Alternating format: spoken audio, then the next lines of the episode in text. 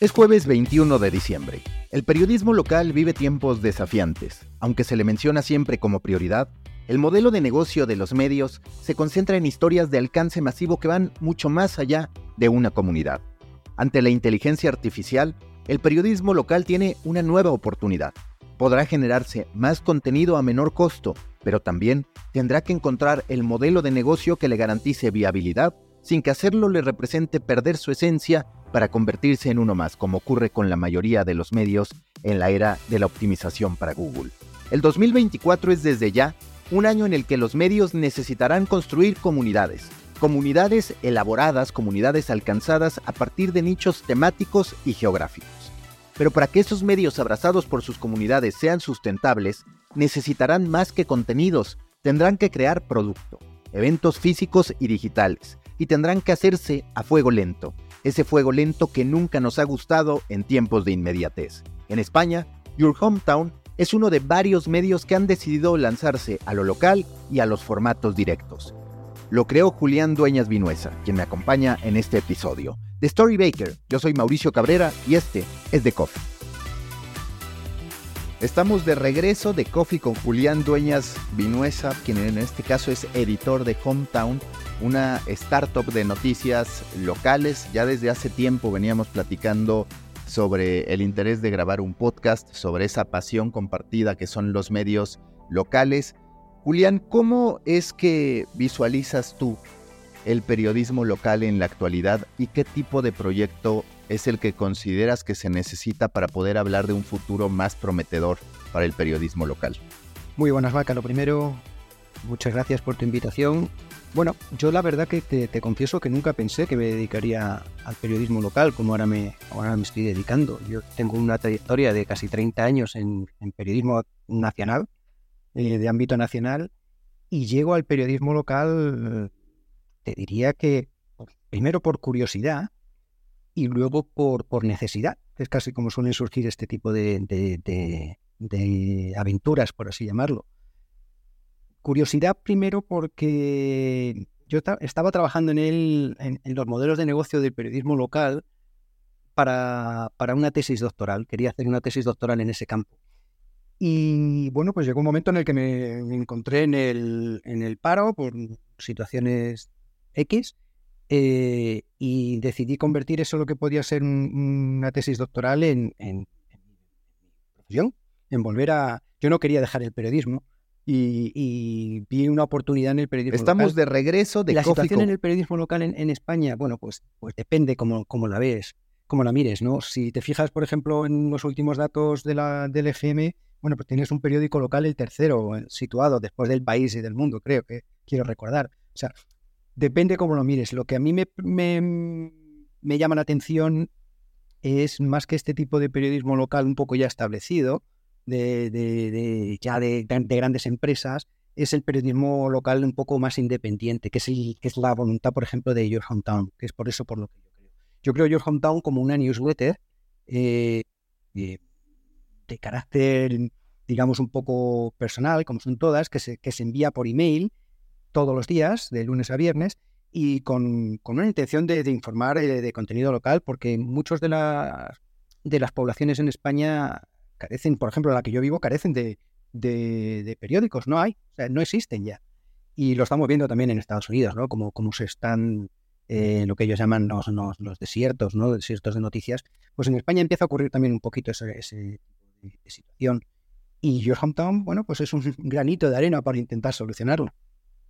¿Cómo dirías que vas en este recorrido? Yo te he visto muy entusiasmado con esta iniciativa. También coincide y justo voy a entrevistar también a Juan Andrés Muñoz, fundador de Pamplonews, que es también otra aproximación en lo que refiere a medios locales. Pero, ¿cuál dirías que es la etapa en la que te encuentras y qué sí que has podido validar a partir de tu experiencia en este tiempo con Your Hometown? Bueno, pues mira, me encuentro en una etapa, yo creo que ahora ya fundamental. Eh, llevo casi, casi dos años eh, con un proyecto piloto en una pequeña localidad aquí cerca de Madrid y ahora doy un poco ya el salto a una localidad mayor, ya son 80.000 habitantes y empiezo a abrir ya lo que es eh, con muro de pago y con pasarela de pago. Hasta ahora ha sido todo gratuito, ha sido, digamos, prueba y error, porque realmente somos pioneros. Yo digo aquí mucho que, que me encantaría encontrar héroes, esos, esos referentes que teníamos antes en el periodismo, ¿no? Eh, siempre mirabas a una cabecera determinada, a un profesional determinado. Ahora no hay donde mirar prácticamente para este tipo de, de, de, nuevos medios.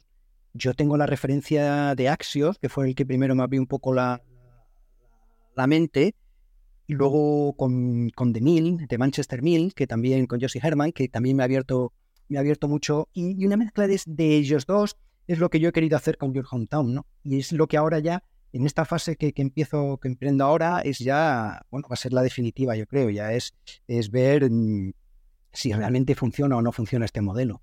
Yo creo que funciona. Mi idea es salir en cuatro pequeñas poblaciones de aquí y a partir de ahí franquiciar el modelo.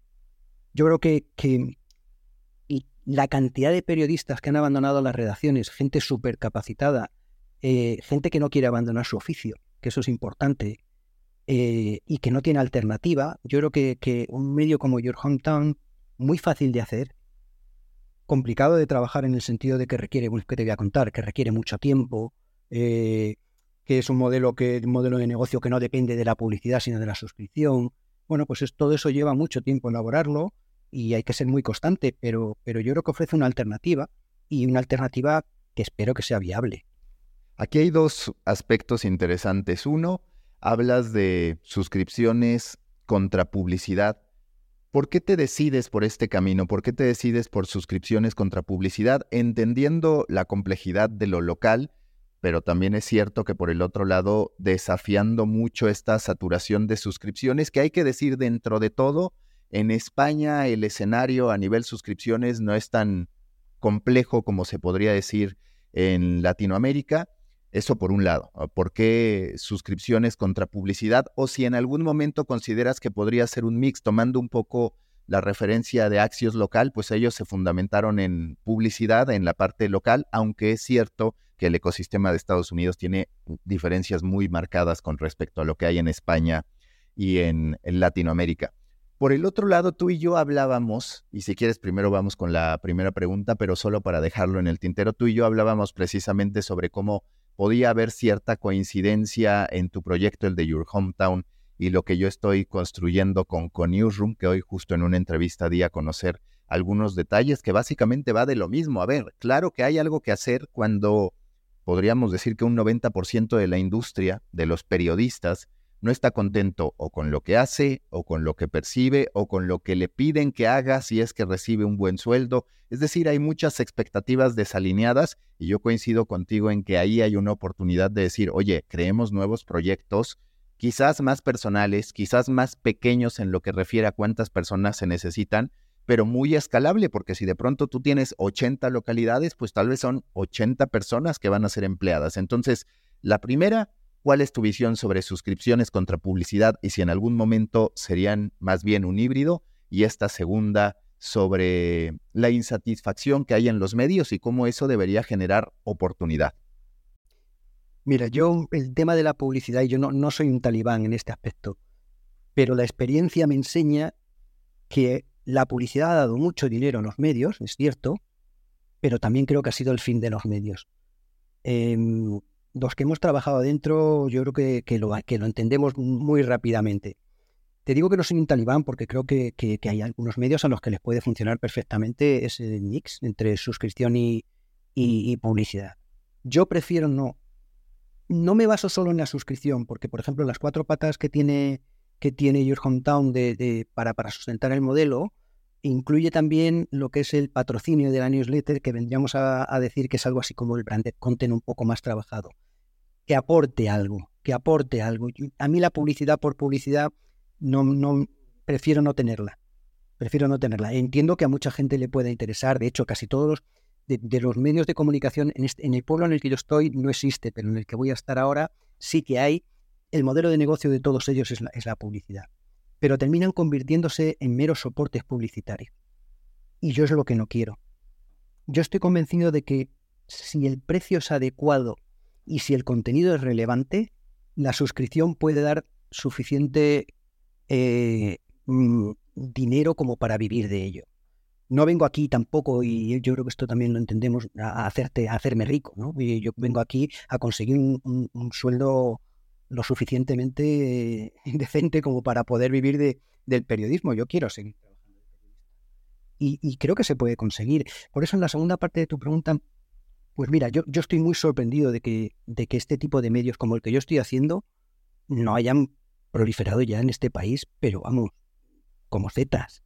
O sea, de, yo es, es, tan sencillo en el sentido de, es cierto que lleva mucho tiempo elaborarlo, pensarlo, eh, lleva meses y hay que, y hay que trabajarlo y hay que pensarlo, pero, pero es tan, tan, cuesta tan poco económicamente hacerlo que me sorprende muchísimo, o sea, muchísimo que, que no, que no, que no proliferen. Y a mí cuando yo, cuando yo cuento un poco lo que es Your Hometown, la gente me dice, bueno, es que te lo van a copiar. Y yo, pues ojalá, ojalá me lo copien. Ojalá, porque al ser una newsletter también tiene un componente muy personal. ¿eh? Yo, puedo, yo puedo copiar cualquier newsletter, pero no voy a ser la de él porque, porque la, de, la de ella que la haga porque, porque es, es, muy personal. Entonces, oye, ojalá que se, que se copien y que proliferen este. El, caso que tú comentabas de, de News, a mí también me ha parecido muy buena idea eh, de Juan Andrés, ¿no? Y bueno, yo creo que los tiros van por ahí. Que por ahí hay que, hay que, hay que trabajarlo, hay que ver cómo, cómo monetizamos pero, pero creo que, que pueden funcionar, sí. Sí, yo coincido contigo. Esta parte del miedo o de por qué no están apareciendo emprendimientos personales, justo lo platicaba hace dos días con un amigo, editor de un medio grande aquí en México, y yo le decía, es que lo que tienes que entender, que es un poco lo que creo que tú tienes muy claro, Julián, es lo primero que tenemos que buscar en un proyecto de marca personal es poder tener lo que quisieras de sueldo. Y a partir de eso vas construyendo las cosas, pero de pronto siento que a los periodistas nos da temor esta parte de decir, ahora tengo que ponerme yo a construir esto y cómo hago para que sea un gran negocio. Quizás nunca sea un gran negocio o quizás sí, pero si uno lo piensa simple y sencillamente como, a ver, a través de mi trabajo me puedo hacer del equivalente a mi sueldo, creo que ya empiezas a ser un poco más optimista respecto a las cosas. Sí, totalmente de acuerdo, totalmente de acuerdo. Yo creo que, mira, intentar depender ahora otra vez o intentar volver a encontrar. Yo tengo 55 años, eh, vengo de un puesto directivo. Encontrar para mí un puesto de trabajo ahora mismo en, los medios tradicionales es, ya te digo yo, que imposible. Tengo, tengo dos opciones. Puedo llegar a mi casa y sentarme a llorar o puedo emprender, que es, es la opción que yo, que yo he adoptado, ¿no?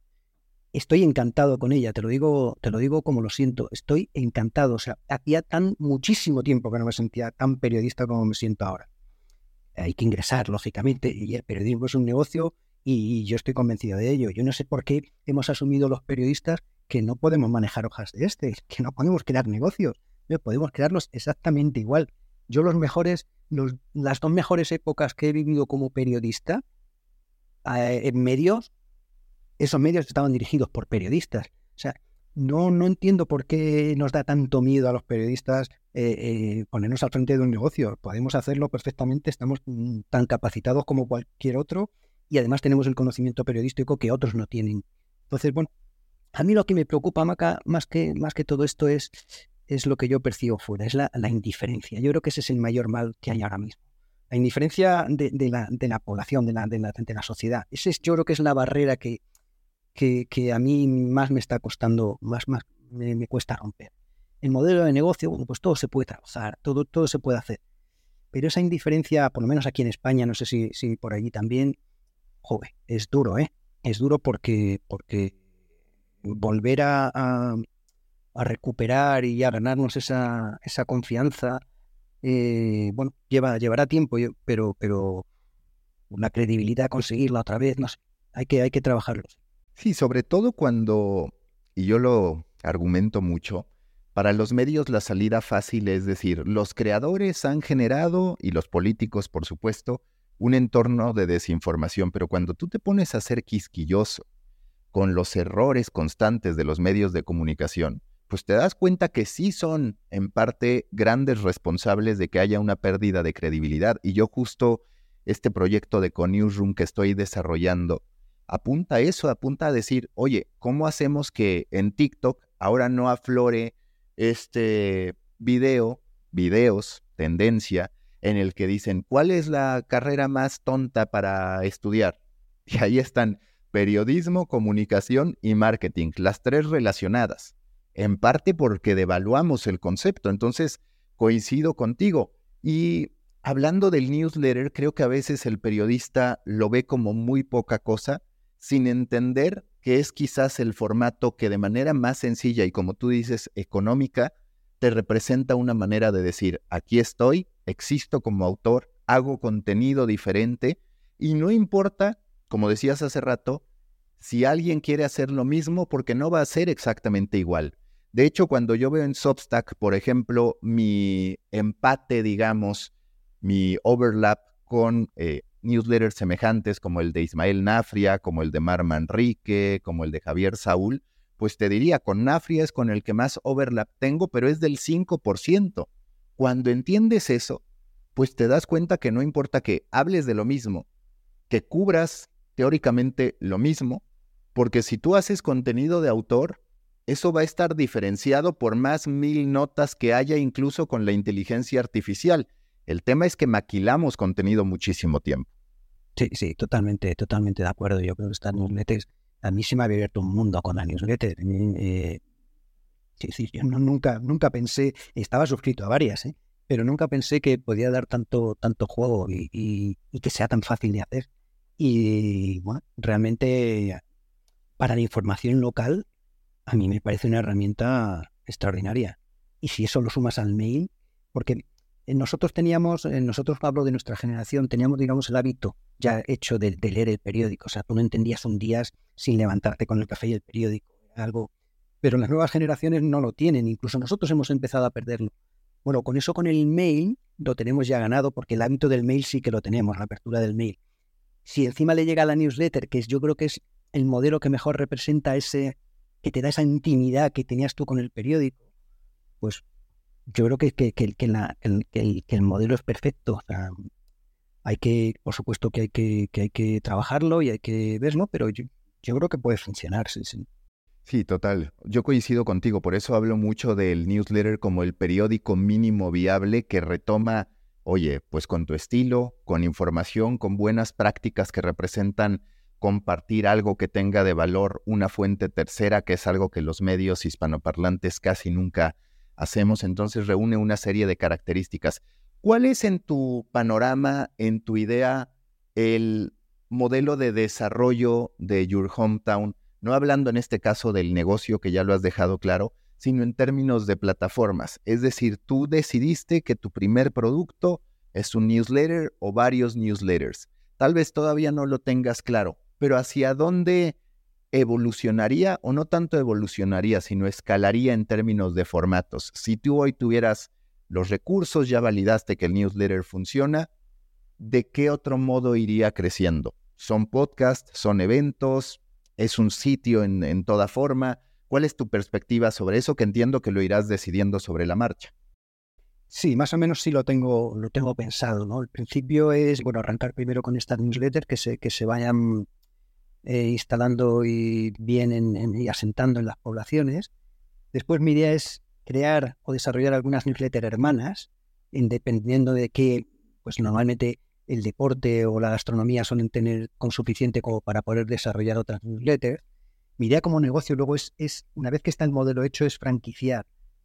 Pero dentro de las patas de mi negocio, tengo contemplo también, como te decía antes, el patrocinio, pero también contemplo los microeventos pequeñas charlas patrocinadas o pequeñas charlas que, organizas con escritores, con periodistas, en las que el suscriptor no paga y el que no es suscriptor puede acceder también, pero pagando.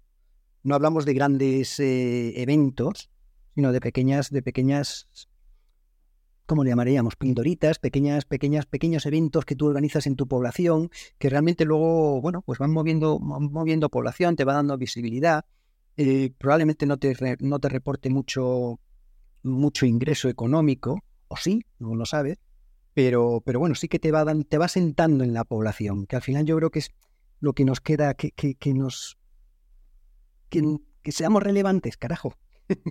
que, que, lo hemos, que hemos perdido ese, esa, esa, esa, esa, capacidad a los periodistas, ¿no? hemos perdido además el relato, que yo creo que es algo que debemos recuperar de inmediato. Eh, o sea, parecemos los malos de la película. Nadie es lo que tú comentabas hace un momento. Ya nadie quiere ser, bueno, entre comillas, nadie quiere ser periodista. Es una profesión que está muy mal vista. Cuando no ha sido, bueno, nunca hemos tenido muy buena fama, pero, pero no tan mala como ahora tenemos. Y yo creo que, que, que en parte nosotros hemos tenido, los periodistas hemos tenido mucha culpa de eso. Y no por acción, sino por omisión, precisamente. Hemos dejado que esto, que, que nuestro negocio se quede en manos de otros y al final esos otros se van y nosotros nos quedamos, pero sin negocio absoluto, porque ha quedado arrasado Y ahora hay que levantarlo, ¿no? Y bueno, esas son las más o menos las patas que te comentaba de, desarrollo de negocio. Yo tengo mucha, mucha, eh, mucha esperanza puesta en lo que es la, la franquicia. Creo que es un, que este tipo de, de, de, proyectos es muy franquiciable, es decir, cualquier periodista. Yo lo, yo lo dirijo, por ejemplo, que no lo he comentado antes, eh, eh, yo quiero recuperar un poco esa, vocación de servicio público que siempre ha tenido el, periodismo. Y lo quiero recuperar dirigiendo este, este modelo de negocio a periodistas que se han quedado, por ejemplo, por encima de los 50 años y se han quedado en paro. Es decir, darles una segunda oportunidad. Y al mismo tiempo, eh, y esta es una idea que estoy trabajando ahora, eh, quiero recuperar en la población en la que se asiente Your Hometown, recuperar un kiosco de prensa para convertirlo en la redacción física de Your Hometown. Esto en, España es, complejo porque las ordenanzas municipales con respecto a los kioscos de prensa bueno, son complicadas, pero bueno, ya estoy intentándolo porque a lo que nos, lo que nos falta a estos medios que, trabajamos a través del mail y con newsletters, yo creo que es la visibilidad. Al final es nuestra gran batalla.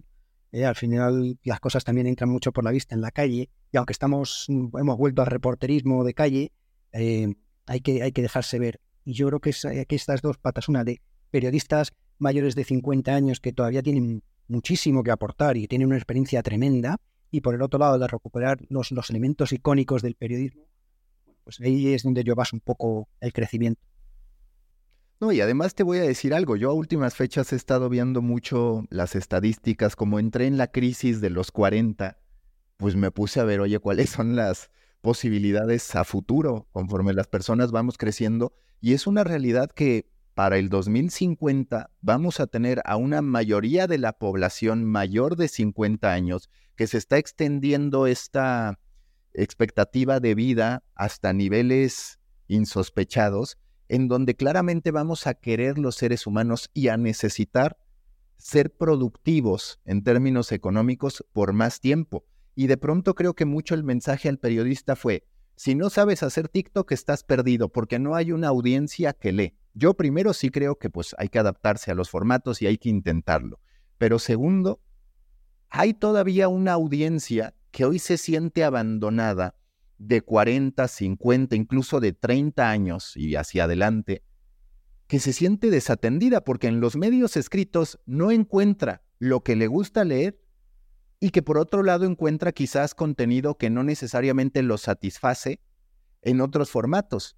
O sea, sí hay una oportunidad para el periodismo escrito, para el texto en lo general, pero tienes que hacer este tipo de modelos que no se fundamentan en la publicidad, en el alcance, en hacer clickbait, sino en impactar. Y yo creo que ahí tú tienes toda la razón en decir, los periodistas de 50, además no solo por la edad, no solo porque no tengan trabajo, sino que nos guste o no, pues son los que más habituados están a escribir porque está comprobado que las nuevas generaciones sí tienen grandes carencias al momento de intentar argumentar. Por eso Mar Manrique, por ejemplo, destaca tanto con su newsletter, porque es una excepción en medio de algo que parece una regla y que se valida muchas veces cuando tú intentas trasladar a los TikTokers sin generalizar, pero es una realidad que pasa a otro tipo de formatos.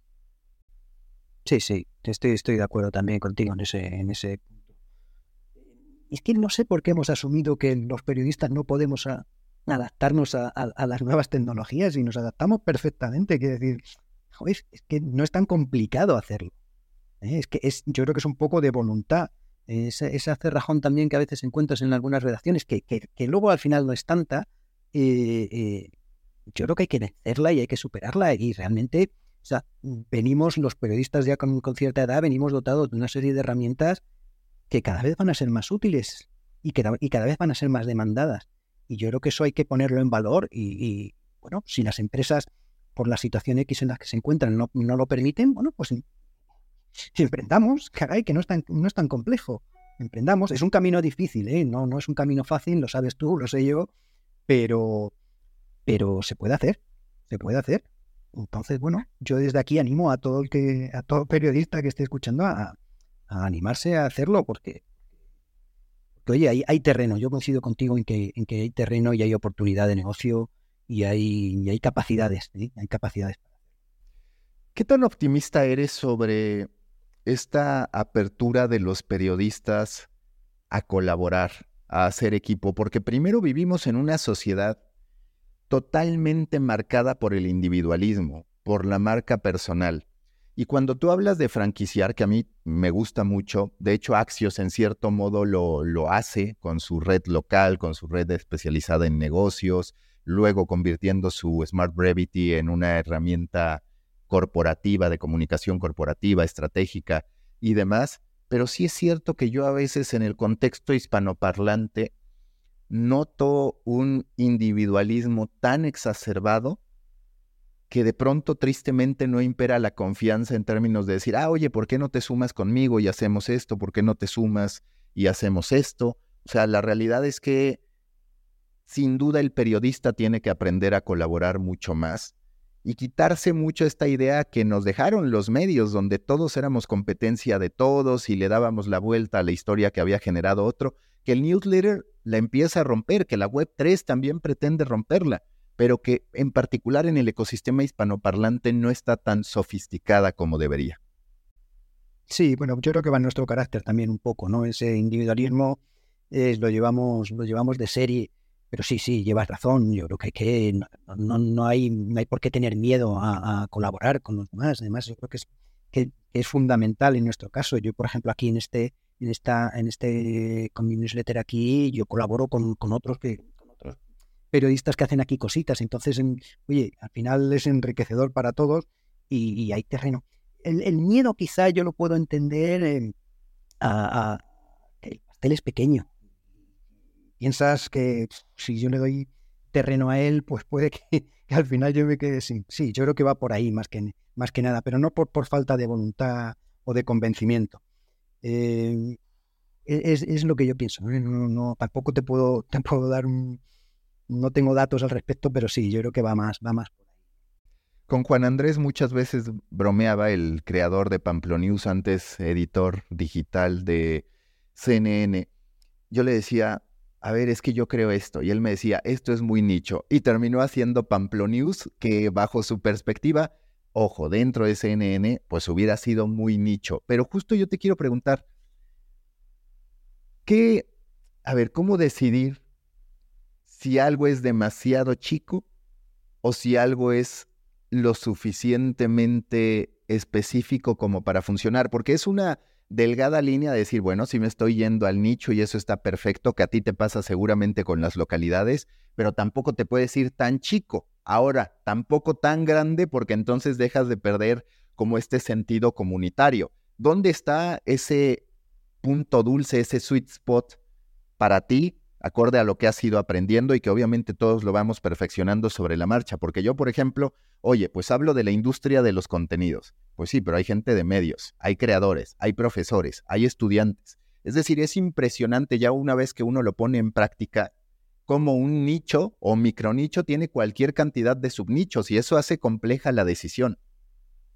Sí, bueno, yo aquí lo, lo he dividido en poblaciones de menos de 25.000 de 25 habitantes y en poblaciones de más de 25 y de menos de 100. Y es ahí donde yo he distinguido un poco, incluso, incluso para las tarifas. Yo, por ejemplo, para las poblaciones de, menos de 25.000 habitantes he puesto una tarifa de 1,99 euros y para las de más de 25.000 he puesto una tarifa de 3,99 euros. El punto dulce, pues no te sabría decir, no te sabría decir no lo, ahora cuando en, la que acaba de entrar es de 80.000 habitantes la población y bueno, vamos a ver qué tal funciona ahí. Pero yo creo que, que, en esencia no, no varía. Eh, al final es la información local, me da igual si vivo en una población un poco más grande que otra. Quizá más allá de 100.000 ya podríamos hablar en otro. Pero si, si es entre, entre 25 y 100, yo creo que nos movemos un poco un segmento muy, muy parecido. Y al final es que termine siendo relevante, que realmente la información que les aportes le, sirva de algo, le sirva de algo, porque si no, no tendría sentido. Más allá de la obviedad del nombre de Your Hometown, que refiere perfectamente a lo que estás haciendo, desde que se lo pusiste tenías clara esta idea de franquiciar. Digamos, es un nombre que queda bastante abierto para poderlo llevar a cualquier localidad. No fue una decisión fácil, ¿eh? porque, porque yo soy en este, en este sentido un poco purista, ¿no? Y me costaba mucho utilizar un término inglés para, para, para un medio español, por así decirlo. Pero claro, eh, yo tenía claro la franquicia, entonces no podía servir, por ejemplo, pensé, si traduces en tu pueblo, pero claro, yo entro en poblaciones de 80.000 habitantes, que además puede que se sientan hasta ofendidos si dices que es un pueblo, que ellos se consideran una ciudad, con lo cual era algo difícil de manejar, ¿no? Y bueno, pues opté por Your Hometown porque, porque me daba esa, me permitía jugar, me permitía jugar para la franquicia y me permitía jugar. De todas formas, yo creo que ya hoy en día la, los términos en inglés muy asumidos. No supone un gran trauma eh, para, para, para su uso. Entonces, bueno. Y a mí me abre un campo, claro, por supuesto. Yo pongo Your Hometown, pongo el nombre de la población después y, y, puedes llegar donde quieras, ¿no?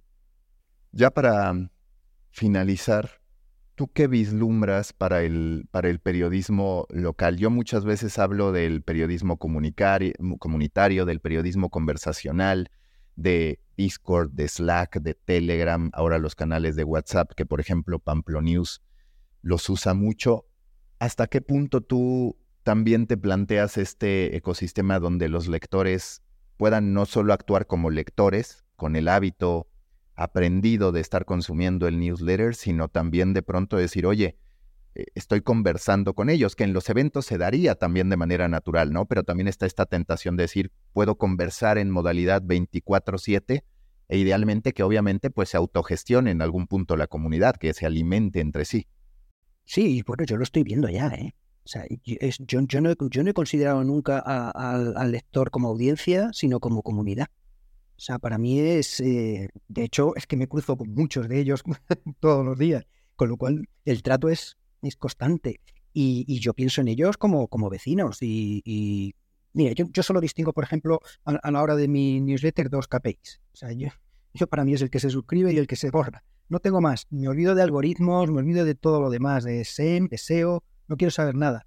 O sea, eh, hay que percibir, yo creo que es eso, que, que que nos olvidemos un poco de, no hay que subestimar tampoco al lector, ¿eh? pero dejemos de considerarlo como una audiencia y considerémoslo como, como parte, una parte eh, de, este, de este negocio. ¿no? Y yo, bueno, yo lo, yo lo he enfocado así y, y, yo ya recibo mucho, mucho feedback y colaboran y te mandan y te escriben y te dicen. O sea, que, que en ese aspecto yo creo que sí, que sí funciona. Y debemos entenderlo, sí, además. ¿Qué tanto el newsletter, ya para ir finalizando, ha cambiado el performance, que es, digamos, la parte de métricas, pero es una métrica muy relacionada al producto. Ha variado a partir de las temáticas o de lo que incluyes contra que no. Porque yo, por ejemplo, en mi caso, ya también por un hábito muy formado entre los que me leen, la realidad es que las variaciones porcentuales, dependiendo del tema, te diría que llegan a ser, si acaso, del 2%. Tengo a la gente cansada de la Kings League. De ahí en fuera, eh, hay dos, tres puntos hacia arriba, pero en términos generales todos son muy parecidos porque creo que quieren leer al autor, que quieren leer el concepto más allá del tema, que eso también es algo muy positivo. No dependes como los medios basados en la inmediatez de que haya un breaking news, como yo siempre les decía a los equipos que dirigía, a ver, si tenemos muchas visitas en un Real Madrid-Barcelona, pues no hay que aplaudirnos mucho porque todos están teniendo más visitas porque es un Real Madrid-Barcelona